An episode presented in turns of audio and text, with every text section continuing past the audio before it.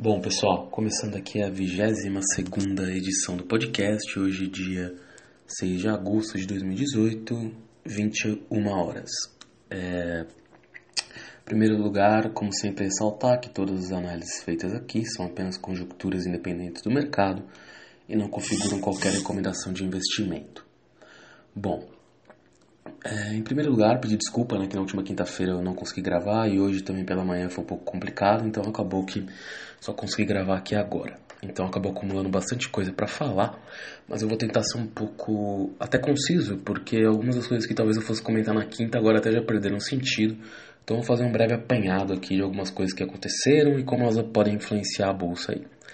Primeira coisa, é, as campanhas, eu vou ter que citar, falar um pouquinho de política no começo, porque foram fechadas as principais chapas, né? Vamos ter o Alckmin com a Ana Amélia, uma senadora do Rio Grande do Sul, o Jair Bolsonaro com o General Mourão, outro militar, a Marina Silva com o Jorge Eduardo de vice, do PV, o Lula com o Haddad de vice, mas como parece muito difícil que o TCE não barre a candidatura do Lula, fizeram um acordo que na verdade a Manuela Dávila será a vice do Haddad, é, o Meirelles vai sair pelo PMDB, o Ciro vai sair pelo PDT, e temos aí mais ou menos esse cenário. Por que eu estou estressando a política? Porque a Bolsa acabou subindo com uma certa esperança aí de eleição do Alckmin pelo tempo de TV e talvez até também de um segundo turno uh, contra com o PT também, que por mais que muita gente tenha a percepção que o PT seja horrível para o mercado, se pegar os nomes do Lula não foi bem assim, a Bolsa subiu bastante, né?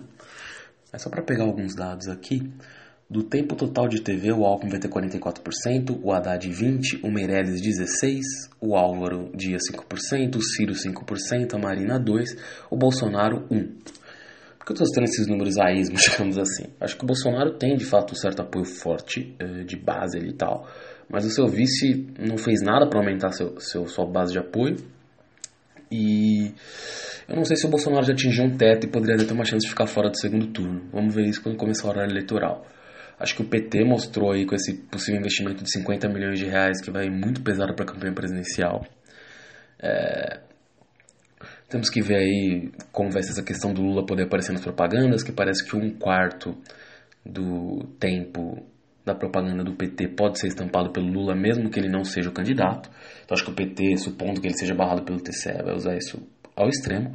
Mas eu queria dizer que de fato eu vejo uma tendência aí de risco para o Bolsonaro. Eu achei que provavelmente ele estaria no segundo turno e a chance dele estar no segundo turno, eu diria que ainda é alta, mas parece ter caído e caso ele esteja, eu diria que parece muito que ele será derrotado. Então, um cenário aí curioso, é, até porque como eu acabei de falar, muita gente vai querer pintar o PT como um capeta para o mercado e os anos do PT no governo, tirando os últimos anos da Dilma, não foram bem assim. Então vale a pena ficar de olho aí nisso para a eleição. Agora falando aqui mais de notícias de balanços. Agora à noite, a Magazine Luiza soltou um balanço espetacular, acima de tudo que era esperado, aumentando as vendas online em 66%. Então, assim, realmente eu não tenho muito o que falar da Magazine Luiza. A empresa vem batendo tudo que eu imaginava que fosse possível. Eu achava que esse trimestre já não conseguiriam entregar tanto. Embora eu vá continuar batendo na tecla, cada vez que eles sobem, eu diria que é mais difícil subir mais do que isso os lucros. Então, em algum momento eles vão bater numa parede, né? Não tem como eles só irem ganhando market share. Uh, comentei aqui da possível venda da Belarejo para eles, que saiu na imprensa. Tinha gente já falando aí que isso provavelmente não é verdade, porque seria muito difícil a integração uh, das lojas físicas, que são muitas, até porque o Magazine Luiza de fato vem se tornando uma empresa digital. E acho que esse balanço de hoje mostrou de maneira muito forte. Por isso que o Magazine Luiza provavelmente vai receber aí indicações dos bancos de subida astronômica. Então é bem interessante aí olhar com calma. Acho que, independente de eu achar que a empresa vai acabar batendo num teto de lucro de faturamento, provavelmente os bancos vão indicar GM com muita. É, é, GM não, perdão, Magazine Luiza, com muita empolgação depois desse balanço. Então vale a pena ficar de olho aí na Magazine Luiza. Outra notícia que saiu, na verdade, na semana passada, né? ainda acho que quinta ou sexta-feira, foi a notícia de que a BRF estava considerando ali vender sua participação restante em Minerva, cerca de 6%. Isso poderia acabar tirando de Minerva ali um certo uh, fonte de renda, já que a Minerva uh, hoje é uma fornecedora da BRF de carne bovina. A reportagem mencionava até a possibilidade desse, desse contrato migrar para Marfrig, uma concorrente, mas também ressaltava que esse contrato é apenas meio por cento do capital da Minerva. Eu diria que se a BRF vender o capital dela na Minerva, seria interessante para todo mundo. É, a Minerva pode até manter esse contrato de fornecimento, dependendo dos moldes que forem negociados, conforme a própria reportagem dizia. Caso não o perca, será interessante, mas se perder ele também, o contrato corresponde apenas a meio por cento do faturamento da Minerva, então não tende a ser nada tão traumático para a empresa perder esse contrato de fornecimento para a BRF.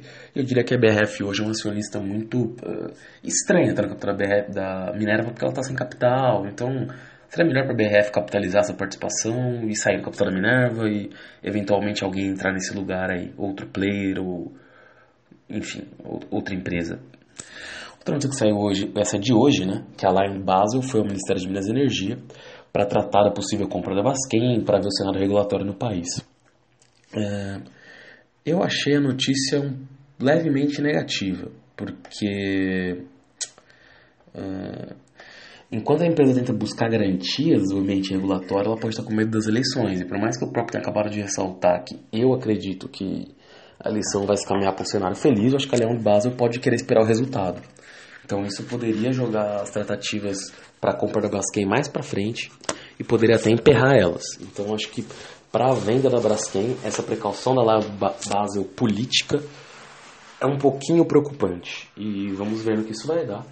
Eu continuo achando que Braskem vai ser vendida, acho que ela é um continua sendo o candidato ali mais natural, embora possam vir concorrentes, como a própria Dal Dupont e outros.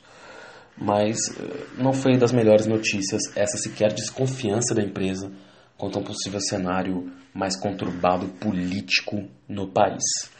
Bom, Outra notícia aí de hoje, né, que a UI acabou aí entrando num acordo é, em que seus, boa parte de seus credores uh, capitalizou, né, capitalizou não, desculpa, transformou suas dívidas em participação acionária na companhia.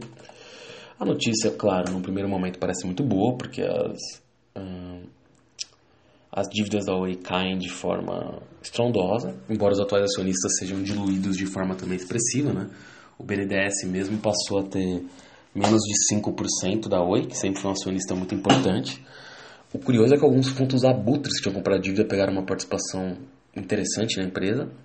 E honestamente eu acho que a médio prazo isso pode ser bom para a Oi, mas ao mesmo tempo, porque obviamente diminui a dívida, mas ao mesmo tempo pode gerar ali uma certa venda rápida, né? Porque alguns desses fundos abutres pagaram tão pouco na dívida que mesmo com a Oi não valendo muito hoje, eles poderiam lucrar com a venda das ações e poderiam jogar a empresa mais para baixo. Isso é um verdadeiro risco. Mas a médio prazo a empresa parece estar melhor resolvida, embora esteja mais longe do governo ao BNDES diminuir, diminuir sua participação. E na prática não é tão mais uma empresa brasileira, porque muitos fundos, ou de controle brasileiro, né? É até difícil dizer se o controle é brasileiro hoje, porque a maior parte dos fundos que pegaram participação legal nessa capitalização são estrangeiros. Eu acho que o que pode acontecer com a Oi é uma venda de ativos, esses fundos podem pressionar por isso, e eles podem ter desculpa de tele, podem ter disputa de Telefônica, TIM e Claro. Eu acho que o comprador mais natural, até por questões de CAD, poderia ser a TIM, mas o Amos Geniche, que foi o, foi o fundador da GVT, vendeu ela para a Telefônica, não, perdão, vendeu ela primeiro para a empresa francesa Vivendi e posteriormente a Vivendi vendeu a GVT para, para a Telefônica. E nesse processo, o Amos Geniche acabou virando presidente da, da, Telefônica Brasil e agora virou presidente da Telecom Itália, ou seja, ele é dono, com presidente agora da controladora da Vivo. E ele é que é um cara que entende muito de mercado brasileiro, apesar de estar na Itália hoje, lá no comando da TIM Itália, né, da Telecom Itália, que é dona da TIM Brasil, uh, disse que vê apenas uma aliança com a Oi com bons olhos e não necessariamente uma fusão. Então, a Oi ainda carrega riscos aí um pouco curiosos para o futuro. Então, vale a pena olhar com um pouquinho de, de cuidado aí para a Oi, embora seja uma possibilidade expressiva de valorização se, se pegar a empresa no momento certo. Porque até a venda de ativos deve culminar numa valorização maior do que a empresa tem hoje. Indo aí para uma outra notícia de hoje, o presidente da Saber a holding da Croton para educação básica, disse que ia comprar de 8 a 10 marcas aí no Brasil nos próximos anos, ou acho que ele nem falou antes, que foi um período até menor, mas um período recente, que só demonstra a, o apetite da Croton e acredito que tem uma chance muito grande de de fato se consolidar como a maior empresa de educação do Brasil. Acho que as ações têm algum risco por causa do PEP que eu já mencionei aqui em situações, em versões anteriores do podcast, né, que é um financiamento próprio que a Croton lançou para seus alunos na esteira da diminuição do na diminuição do, do FIES no Brasil, né, do FIES e do do ProUni, que obviamente afetou muitas empresas de educação, em especial a própria Croton, mas a Croton foi a única que já tinha tal musculatura financeira para tentar aprovar uma um financiamento próprio dos alunos. É como eu já comentei aqui, isso pode tanto catapultar a Croton para um primeiro lugar quase imbatível, como se os alunos parassem de pagar as mensalidades, ela poderia correr os riscos aí de uma de um calote, ou seja, estaria exposto que nem um banco a uma exposição endêmica do setor. Outra empresa também que soltou balanços recentemente foi a Gol. Uh, a Gol teve um prejuízo muito alto, decorrência provavelmente do dólar e do petróleo, mas apesar disso as ações continuaram subindo porque as pessoas estão prevendo um cenário um pouquinho melhor no médio prazo para o setor de aviação. Eu continuo um pouco receoso com esse setor, acho que tem que olhar com um pouquinho de cuidado, é, mas eu acho que de fato o médio prazo é melhor que o curto. Agora, porque as empresas estão se valorizando agora por causa disso, para mim é um pouco curioso.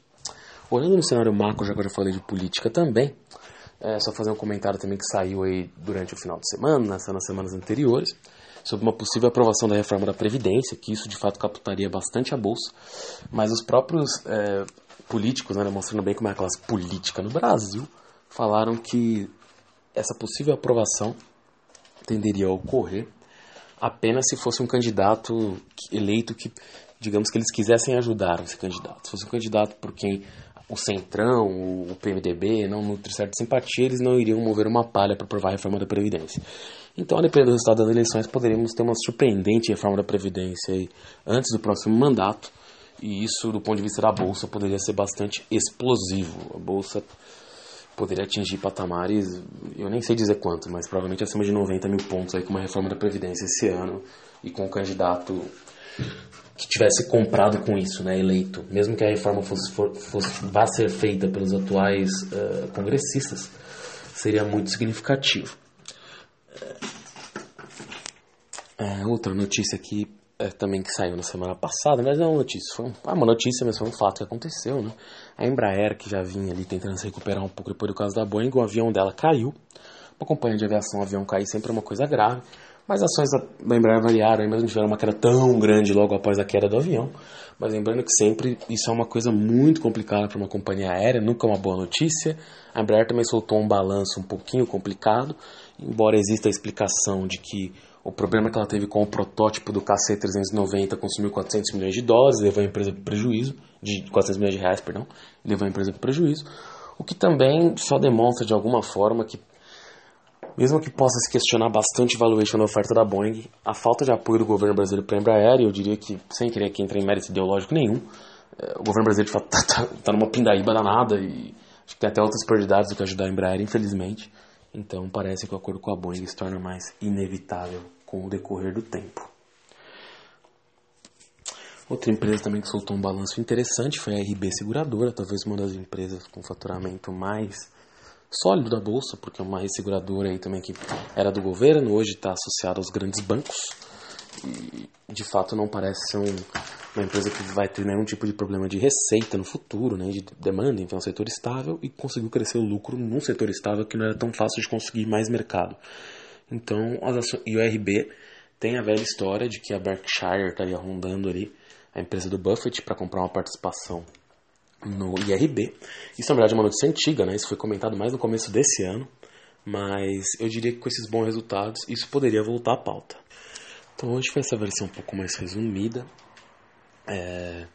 Faltou falar algumas coisas, aqui hoje realmente foi um pouquinho corrido, mas tentei falar das principais empresas, conforme os balanços forem saindo, Vamos ter mais perspectivas. Uma empresa que eu acabei esquecendo de falar há umas semanas foi a Paranapanema, que apareceu envolvida na questão das elotes, mas apresentou um bom balanço.